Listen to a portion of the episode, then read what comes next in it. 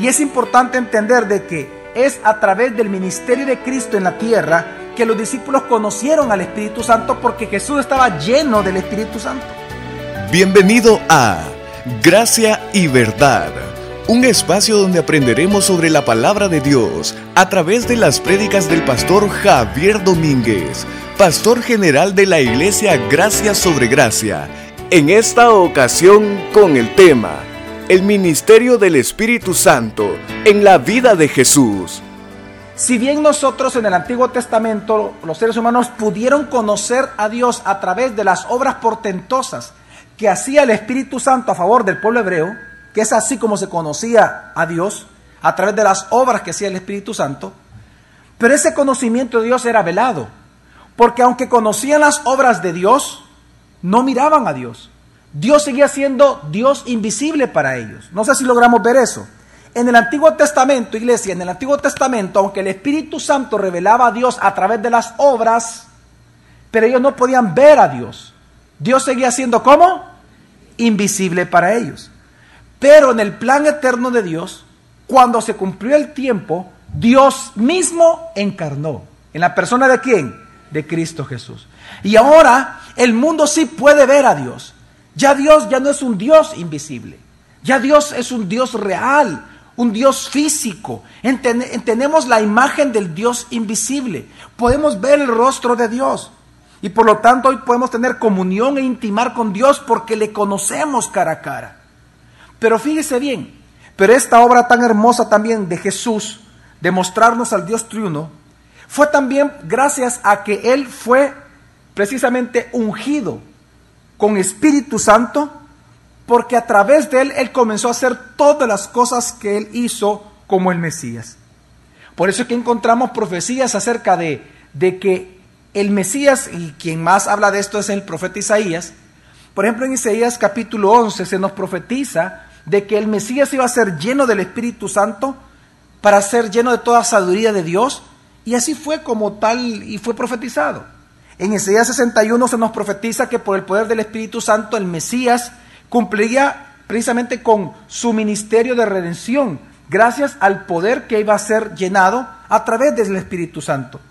Cada una de estas profecías que encontramos en la Biblia se nos enseña de que precisamente aquel que cuando Dios prometió encarnar en el Hijo, el Espíritu Santo estaría en él y lo prepararía para su obra redentora, amándolo, alentándolo, empoderándolo y capacitándolo para ello.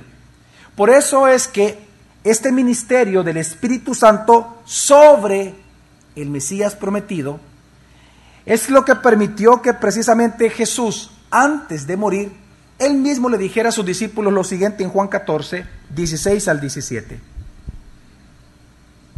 Y yo rogaré al Padre, y os dará otro paracleto, para que esté con vosotros para siempre, el Espíritu de la verdad, al cual el mundo no puede recibir, pues no lo ve ni lo conoce vosotros lo conocéis, porque mora con vosotros y estará en vosotros. Y dice, y yo rogaré al Padre y dará otro paracleto, para que esté con vosotros para siempre. ¿Quién es este otro paracleto? El Espíritu de la verdad, al cual, oiga bien, pero qué interesante lo que viene a decir Jesús, dice, al cual el mundo no puede recibir, pues no lo ve ni qué. Pero luego dice Jesús algo, vosotros qué dice, lo conocéis vosotros lo conocéis, ¿a quién? Al Espíritu Santo. ¿Pero por qué lo conocen? Porque mora que dice, con vosotros, pero luego estará como? En vosotros. Ahora, ¿a qué se refiere Jesús? ¿En qué momento los discípulos lo habían conocido si el Espíritu Santo es Espíritu invisible? ¿En qué momento lo conocieron? Al ver a quién? A Cristo Jesús. Y es importante entender de que es a través del ministerio de Cristo en la tierra que los discípulos conocieron al Espíritu Santo porque Jesús estaba lleno del Espíritu Santo. Jesús lo que les estaba diciendo a ellos era que, así como ustedes miran mi comunión con el Padre, mi poder sobre la naturaleza, mi poder sobre la enfermedad, sobre el pecado, así como ustedes observan mi obediencia a mi Padre, mi vida entregada a mi Padre, mis obras diarias, ustedes así entonces han visto el ministerio del Espíritu Santo a través de mí. Y ese mismo Espíritu Santo al cual ahora conocéis, porque ha estado con vosotros a través de mí, es el que pronto ha de estar en ustedes y va a actuar de la misma forma con ustedes. Y eso es impresionante. Porque lo que vamos a hacer nosotros es entender de manera general cómo el Espíritu Santo ministró, o cuál fue el ministerio del Espíritu Santo en la vida completa de Jesús, para nosotros poder así comprender la gloria que tiene el Espíritu Santo. La pregunta que vamos a responder es, ¿cómo obra, oiga bien, Dios el Padre por medio de Dios Hijo en compañía de Dios Espíritu Santo? Esa es la pregunta, la vamos a responder. Y algo que podemos definir desde, desde un inicio es que en los evangelios a nosotros se nos dice que el ministerio del Espíritu Santo sobre Jesús lo podemos clasificar en cuatro momentos claves en la vida de Jesús. Y en estos cuatro momentos claves podemos ver cómo el Espíritu Santo obró en Jesucristo, para entender entonces al final quién es el Espíritu Santo y qué puede obrar también en nosotros. Estos cuatro momentos claves en la vida de Jesús son en su concepción, obviamente, nacimiento y crecimiento y infancia. En segundo lugar, podemos ver la acción del Espíritu Santo en su bautismo. Luego vemos la obra del Espíritu Santo en todo el ministerio público de Jesucristo. Y por último, en su muerte, resurrección y glorificación. Así que vamos a hablar acerca de estos cuatro momentos importantes en la vida de Jesús y cómo el Espíritu Santo obró en cada uno de ellos. Y al final vamos entonces vamos a responder la pregunta quién es el Espíritu Santo basándonos en las obras que la Biblia nos dice que hizo. Lucas capítulo 1, versículo 31 al 35 nos narra el ministerio del Espíritu Santo en la encarnación de Dios mismo en Cristo Jesús. Dice así Lucas 1, 31 al 35. He aquí quedarás encinta y darás a luz un hijo y llamarás su nombre Jesús. Este será grande y será llamado Hijo del Altísimo y el Señor Dios le dará el trono de David su padre, y reinará sobre la casa de Jacob por los siglos, y de su reino no habrá fin. Entonces Miriam dijo al ángel, ¿cómo ocurrirá esto? Puesto que no conozco varón. Respondiendo el ángel, le dijo, el Espíritu Santo vendrá sobre ti, y el poder del Altísimo te hará sombra, por lo cual también lo nacido será llamado Santo, Hijo de Dios. Ahora, ¿Cómo fue posible esto? Es decir, ¿cómo fue posible el nacimiento de Jesús? Y es que interesante que en el, versículo 35 dice la palabra, respondiendo el ángel, el Espíritu Santo vendrá sobre ti y el poder del Altísimo te hará qué? Sombra. Ante esta maravilla de, de milagro que María se le estaba anunciando, María hace una pregunta muy común y dice, ¿Cómo ocurrirá esto? Pues no conozco varón. Y la respuesta del ángel es impresionante porque le dice, el Espíritu Santo es el que vendrá sobre ti y el poder del Altísimo te hará qué? Sombra. Ahora, yo no sé si usted logra ver cuando dice el ángel y el Espíritu Santo te hará sombra, yo no sé si usted logra ver la similitud que tiene con Génesis 1. Porque cuando Dios vino a crear algo nuevo, dice la Biblia que el Espíritu Santo, ¿qué, qué pasa con él? Se cernía sobre qué? Sobre la faz de qué? De las aguas. Y aquí vemos una vez más que así como el Espíritu Santo en el Antiguo Testamento creó, ordenó y llenó con luz la creación, de igual forma ahora vemos que el Espíritu Santo vendrá sobre ella y en la oscuridad de su vientre el Espíritu Santo hará que salga el sol de justicia, la luz de la aurora, el Salvador del mundo, como luz de salvación para todo el mundo. Qué especial es eso. Si lo que el ángel anuncia a María es que el Espíritu Santo vendrá a cernirse sobre ella, le hará sombra, estará sobre ella. Y aquello que está en tinieblas, que era su vientre, será lleno de luz. Y del vientre de María nació quien es el sol de justicia, el que va a traer orden y el que va a traer perdón de pecados y el que va a traer salvación y va a ser luz para todas las naciones.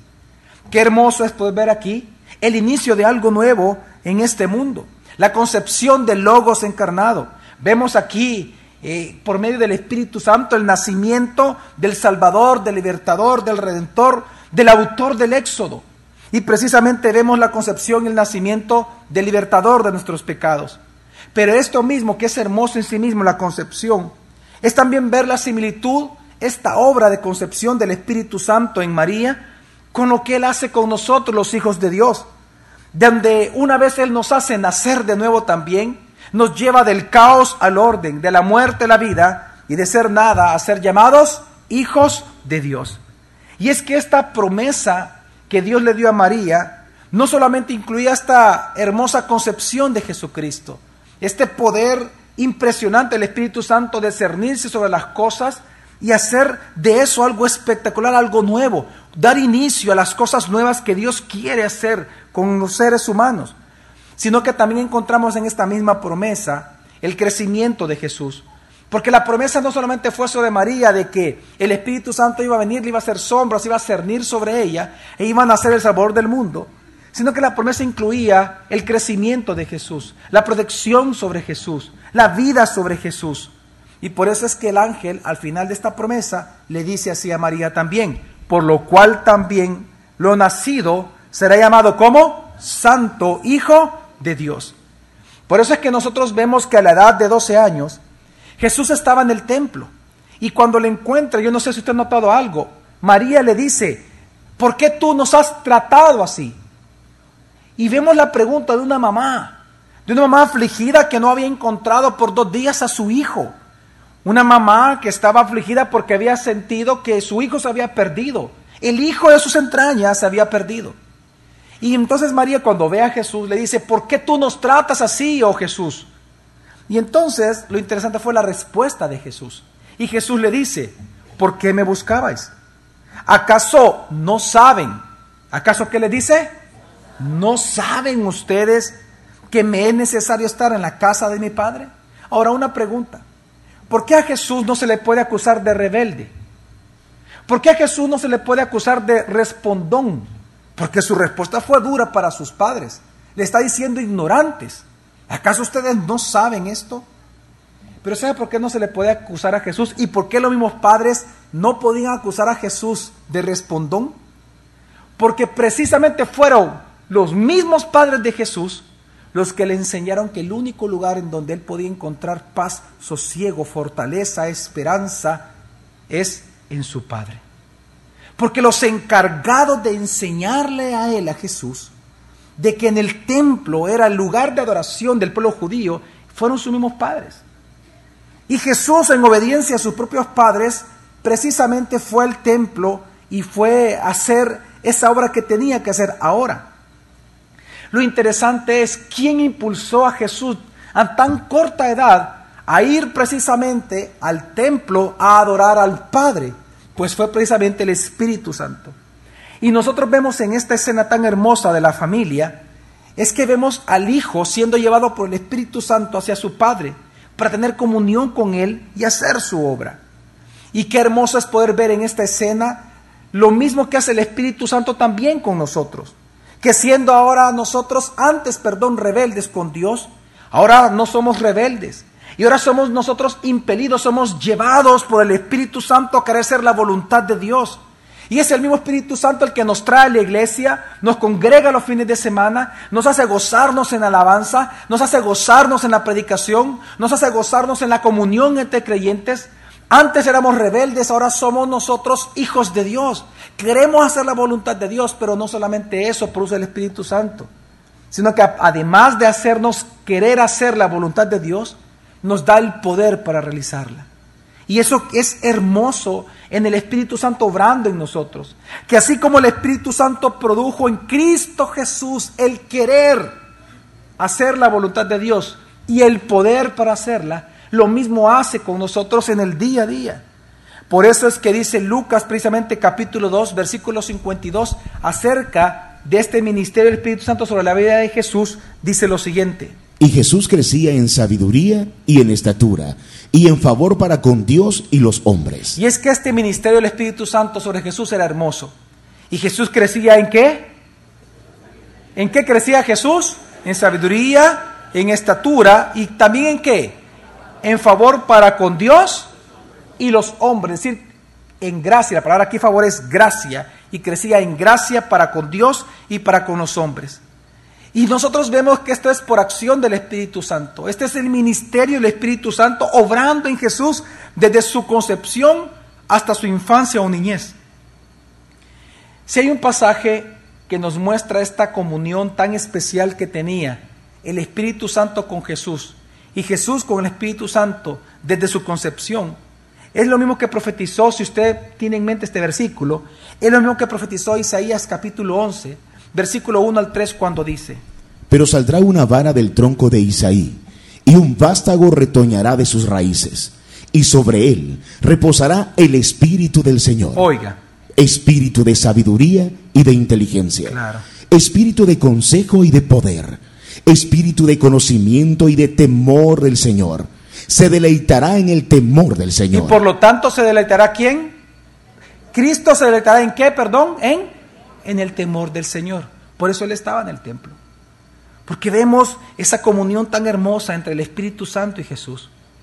Una comunión que comenzó desde la concepción. El Espíritu Santo vino a ser el amigo íntimo de Jesús desde la concepción. ¿Sabía usted que es tan interesante entender esto? Porque yo no sé si usted sabía que el corazón de un feto comienza a latir a partir de los 12 días. Ya se descubrió ahorita, hace poquito. Desde los 12 días ya está latiendo el corazón. Pues desde antes de los 12 días, el Espíritu Santo ya estaba con ese embrión. Así de hermoso es el ministerio del Espíritu Santo, llenando a Jesús precisamente con sabiduría e inteligencia, llenando a Jesús con temor de Dios del Altísimo, con conocimiento de su Padre. Y lo mismo hace el Espíritu Santo con usted y conmigo. Amén. El segundo ministerio del Espíritu Santo con respecto a Jesús no solamente fue entonces en su concepción y en su niñez, sino que también lo encontramos en el bautismo de Jesucristo. A la edad de 30 años, la Biblia nos enseña que Jesús vivió uno de sus momentos más especiales, su bautismo, por manos de Juan el Bautista. Y hay varios pasajes en, en los evangelios que nos narran de esto, pero quiero leer lo que dice Mateo capítulo 3, versículo 3 al 17, cuando nos dice lo siguiente. Llega entonces Jesús desde Galilea al Jordán, donde estaba Juan, para ser bautizado por él. Pero él trataba de impedírselo diciendo, soy yo el que necesita ser bautizado por ti, ¿y tú vienes a mí? Pero respondiendo Jesús le dijo, deja ahora, porque así nos es conveniente cumplir toda justicia. Entonces lo dejó. Y Jesús, después que fue bautizado, subió enseguida del agua, y aquí se abrieron los cielos, y vio al Espíritu de Dios descendiendo como una paloma que venía sobre él. Y he aquí una voz de los cielos que decía, Este es mi Hijo, el amado, en quien me complací. Este momento es de suma importancia en la vida de Jesús. ¿Por qué? Porque Dios aquí lo está ungiendo con Espíritu Santo para que Jesús iniciara su ministerio de Salvador del mundo. Es decir, el Padre unge al Hijo con Espíritu Santo para establecerlo en este momento ya como el Cristo, como el ungido, porque la palabra Cristo significa ungido. ¿Cuándo fue ungido? Acá, en el bautismo. Fue en este momento en donde el Padre le da la bandera de salida, en donde el Padre unge a Jesús con Espíritu Santo para demostrarle al mundo que Él es el Cristo y por lo tanto Jesús comenzar su ministerio salvador y redentor sobre nosotros. Ahora, en este momento tan especial de la vida de Jesús, encontramos una vez más el ministerio del Espíritu Santo obrando sobre Jesús. Y es que algo interesante que nosotros notamos en este relato son los símbolos. Son los símbolos que encontramos acá. Por ejemplo, que así, fíjese bien, dice Génesis 1 que ¿dónde se cernía el Espíritu Santo en Génesis 1? ¿Sobre qué se cernía? Sobre las aguas. Pues qué interesante que aquí, sobre las aguas bautismales de Jesús, una vez más se cernió el Espíritu Santo. Una vez más, sobre las aguas. Es un simbolismo espectacular. Porque cuando el Espíritu Santo se cernió sobre las aguas, era en Génesis, era para dar inicio a algo nuevo.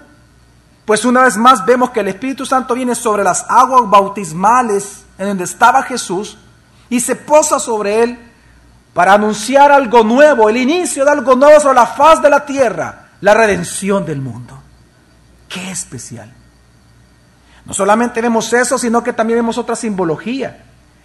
Cuando en Lucas capítulo 3 usted ve este pasaje paralelo, es decir, el bautismo de Jesús, del versículo 21 en adelante, usted se da cuenta que Lucas hace algo bien interesante. Es luego de que, de que él describe el bautismo de Jesús, que él pone la genealogía de Jesús. Es decir, si yo a usted le voy a contar la genealogía de alguien, yo lo voy a poner desde el primer capítulo, pero Lucas no lo hizo así. Fue después del bautismo que Lucas describe la genealogía de Jesús y lo interesante es cómo él describe la genealogía de Jesús, comenzando por José, su padre, su padrastro, si lo podemos decir así, y termina hasta Adán y luego menciona a Dios. Ahora, ¿por qué Lucas, después de narrar el bautismo de Jesús, termina con la genealogía de Jesús, llega hasta su punto inicial y menciona a Dios? Porque lo que está tratando de hacer el autor Lucas es demostrar que así como Dios comenzó con Adán algo nuevo por medio del poder del Espíritu Santo, he aquí ahora Dios viene a hacer algo nuevo, inicia algo nuevo sobre la faz de la tierra por el poder también del Espíritu Santo y es la redención por medio del ungido de Jehová, es decir, de Jesús. Qué impresionante. Una vez más vemos al Espíritu Santo en escena, que así como estuvo desde Adán, a desde antes de Adán y menciona a Dios, aquí vemos también una vez más reposando sobre el ungido de Jehová, sobre Jesucristo. Ahora, no solamente vemos estos dos elementos, estos dos símbolos, sino que también vemos un tercer símbolo y es el Espíritu Santo viniendo en forma corporal, dice Lucas. Lea bien, dice corporal. En forma corporal vino el Espíritu Santo de qué? ¿De forma de qué? ¿De una qué mi familia? De una paloma. Qué impresionante es cuando leemos esto, porque ¿no le parece a usted que es imposible olvidarnos cuando leemos esta parte de cuando la paloma regresó a las manos de Noé? Que cuando en el diluvio él envía cuervos y no regresan, pero cuando él envía una paloma, esta regresa con su pico, en su pico trayendo qué? Una rama de qué? De olivo. En donde la paloma cuando llega entonces a la barca, luego del diluvio, lo que está anunciando la paloma a Noé es el fin del juicio y el inicio de la salvación de ellos. Hoy nosotros vemos en el símbolo de la paloma aquí en el bautismo de Jesús el mismo anuncio, que el Espíritu Santo está anunciando al mundo que la redención de Dios viene y que el juicio ha terminado para sus elegidos y por lo tanto aquellos que están bajo juicio hoy estarán bajo la sombra del Altísimo. Serán salvados por el Salvador del mundo, redimidos por el Redentor del mundo cuyo nombre es Jesús. La salvación ha venido. Una salvación gratuita, justa y eterna es lo que anuncia el símbolo del Espíritu Santo en una paloma. Qué hermoso, ¿no? Pero hay una pregunta que debe de surgir cuando leemos el bautismo del Espíritu Santo y esta pregunta es, ¿para qué Dios ungió a Jesús con Espíritu Santo en su bautismo? ¿Para qué? Y es que en el Antiguo Testamento nosotros vemos que las personas a las cuales Dios ungía con aceite era para ejercer ministerio. Pero estas tres personas, o estos tres grupos de personas a los cuales Dios ungió en el Antiguo Testamento son, digan conmigo, los profetas, los sacerdotes y los reyes. Los sacerdotes eran ungidos como tales para entrar en la presencia de Dios, para interceder en nombre del pueblo de Dios y para ofrecer sacrificios agradables delante de Dios. Para eso ellos eran ungidos.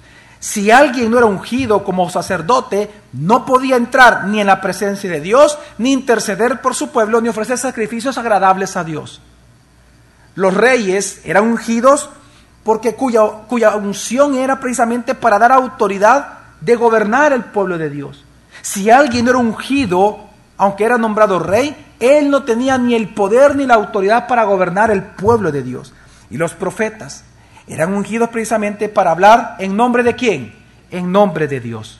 Amén. Así que cuando Jesús fue bautizado, él fue ungido en estos tres ministerios.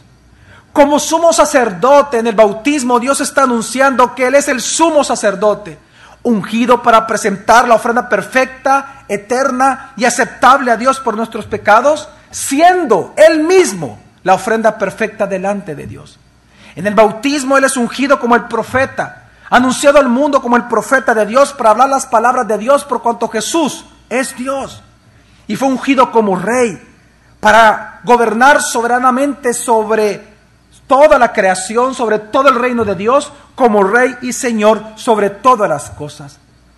Qué hermoso es poder ver aquí en el bautismo de Jesús esta unción de este triple ministerio de Jesucristo, en donde Dios a través del bautismo está anunciando al mundo que Jesús es el sumo sacerdote perfecto, el profeta perfecto y el rey sobre su pueblo. Una vez más vemos aquí que todo esto es por el Espíritu Santo. Pero también lo importante y lo, y lo trascendental de entender esto es que de igual manera, cuando usted y yo fuimos bautizados con el Espíritu Santo el día de nuestra conversión, también Dios nos ungió con Espíritu Santo. Cristo nos ungió con su Espíritu. ¿Pero para qué? Para que al igual que Jesús, ahora nosotros somos un reino, dice, dice la palabra que somos reyes, sacerdotes y profetas para el servicio del reino de Dios. Es tan, tan importante este momento en la vida de Jesús que luego nos narra el Evangelio de Lucas, cuando él termina el capítulo 3, ¿ya se da cuenta usted que fue lo primero que el Espíritu Santo lo impulsó a Jesús a hacer una vez lo ungió? Lea el capítulo 4. Y es interesante que una, una vez más, una vez, perdón, que el Espíritu Santo unge a Jesús, lo primero que el Espíritu Santo impulsó ya a Jesús siendo lleno del Espíritu Santo, bautizado con el Espíritu Santo, fue llevarlo al desierto para ser tentado. Por eso dice Mateo capítulo 4, perdón, versículo 1 lo siguiente. Entonces Jesús fue impulsado por el Espíritu a subir al desierto para ser tentado por el diablo. Entonces Jesús fue, ¿fue qué dice? Impulsado, llevado, dirigido, guiado, que son palabras símiles que significan la palabra impulsar. Entonces Jesús fue impulsado, fue llevado por el Espíritu Santo a subir al desierto, pero ¿para qué lo llevó al desierto? ¿Para hacer qué? Tentado por el diablo. Qué interesante que mientras la Biblia nos dice a nosotros los cristianos que tenemos que huir de la tentación, aquí vemos a Jesús marchando hacia la tentación. ¿Por qué? Y es que cuando Jesús fue ungido con el Espíritu Santo, Él estaba siendo autorizado por Dios, por su Padre, a revertir lo que hizo Adán y los estragos que el pecado hizo a partir de Adán. Y es que mientras que Adán al inicio, en el génesis de la creación, al inicio en la creación él estaba rodeado de bestias mansas y de todo el alimento posible para toda su vida, aún así pecó. Pero ahora aquí vemos a Jesús rodeado por una creación corrupta, rodeada por las bestias del desierto y sin ningún alimento alguno, pero no pecó. ¿Pero por qué no pecó? Porque tenía el Espíritu Santo en él. Y es por eso que Jesús no huyó a la tentación, no huyó a Satanás, sino que porque era lleno del Espíritu Santo, fue Satanás quien huyó de la presencia de Jesús, no pudo soportar a Jesús y buscó una oportunidad para destruirlo una vez más más adelante. Gloria a Dios, amén. Es decir, qué importante es entender de que Jesús en su bautismo fue autorizado por el Padre para revertir la obra del pecado sobre la humanidad.